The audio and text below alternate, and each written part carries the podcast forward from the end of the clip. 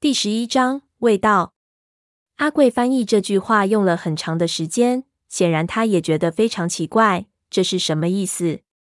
我更加不明白了。死人味道是什么味道？尸臭。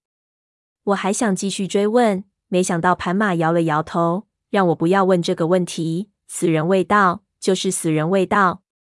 你想知道其他的事就快问。这件事情他只能说到这里。信不信他都不管，我自然不肯就这么放弃。但是盘马的态度很强硬，我求了他几声，他连一点表情都没有，甚至不做回应。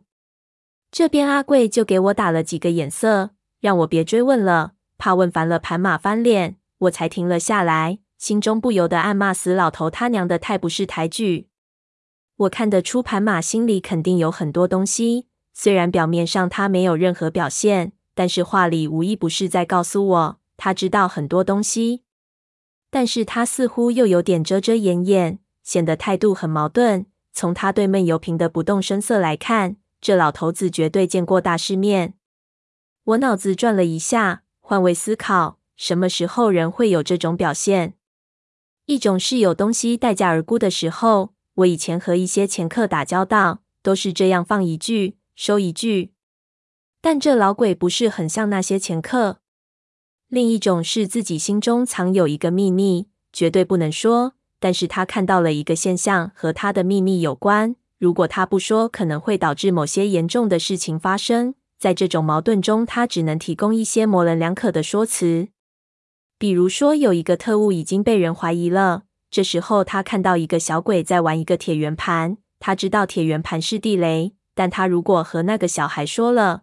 他的特务身份就可能暴露，这时他就会对那个小鬼说：“你和这个东西玩，迟早会被这个东西害死。”我觉得这种可能性很大。我刚开始来这里，只想知道文景他们进山的一些细节和时间，但他看到了闷油瓶之后，表现出的一些细节让我想得更多。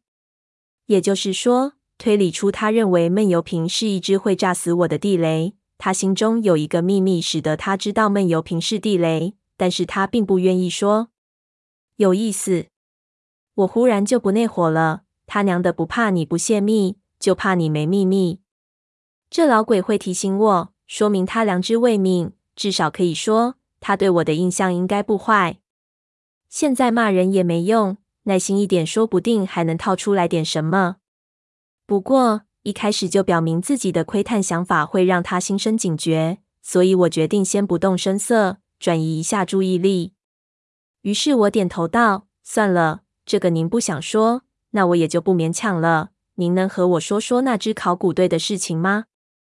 阿贵听了之后松了口气，显然他怕我们吵起来，不给任何我再问的机会，迅速把这个问题翻译了过去。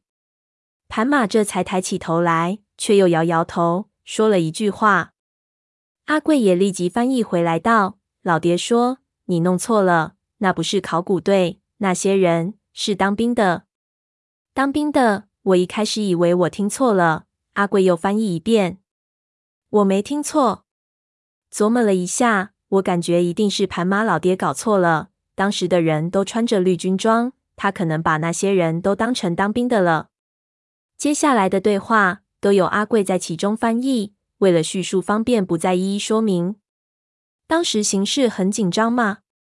来了好些个兵，都背着冲锋枪，说是要到羊角山里找人给他们带路。阿贵的爹当时就找了我，我就给他们带到山里去了。老爹继续道。我皱起眉头，忽然想起那时和越南的边境纠纷。上世纪七十年代，这里一直在零零星星的打仗，我倒没有想到当时这里正是战区，形势更加的复杂。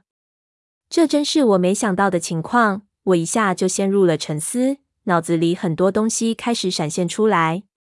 当时那种环境下，肯定不可能会有考古队来这里考察的，那事情就奇怪了。文景他们还真是神通广大，难道当时的项目是国家派下的项目？有枪就说明真的有当兵的保护。